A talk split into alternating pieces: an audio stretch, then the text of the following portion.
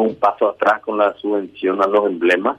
a los emblemas privados y también suprimiendo la ventaja de Petropar, haciendo un poco caso a lo que decía Conacom. Y, y bueno, estamos esperando también desde el Ejecutivo otra alternativa que ya nos anunciaron que van a, enviar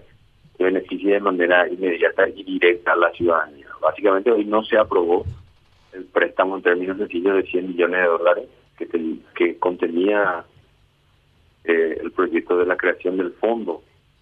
eh, que se llamaba eh, Fondo de Estabilización. Tenía un nombre de FONDEC-PI que a través de una de un fideicomiso eh, del impuesto selectivo al consumo o de las importaciones de hidrocarburos y los 100 millones de dólares que iban a provenir de la, la Confederación Andina de Fomento, se iba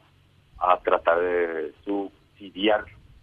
el precio de los combustibles. Hoy eso se anuló, se anuló también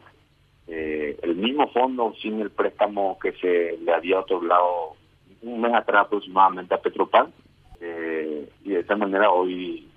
se encuentran ya en igualdad de condiciones los emblemas privados con, con el emblema estatal Petropal que si bien en estatal la administración en la mayoría de sus estaciones de servicio también están en manos privadas. O sea, en realidad falta un, paso procesal o un un, un paso parlamentario que es la, la, sesión del Senado que tiene prevista esta tarde convocarse para, para aprobar la versión diputado y de esa manera sí ya va al Ejecutivo para su promulgación. Ahí va a entrar a regir la nueva ley que consta de un solo artículo, eh, que hoy fue aprobada en diputados, que básicamente deroga la ley que beneficiaba a Petropar y elimina la media sanción planteada por los senadores que querían, que pretendía otorgar, aparte de las otras formas de financiación del fondo,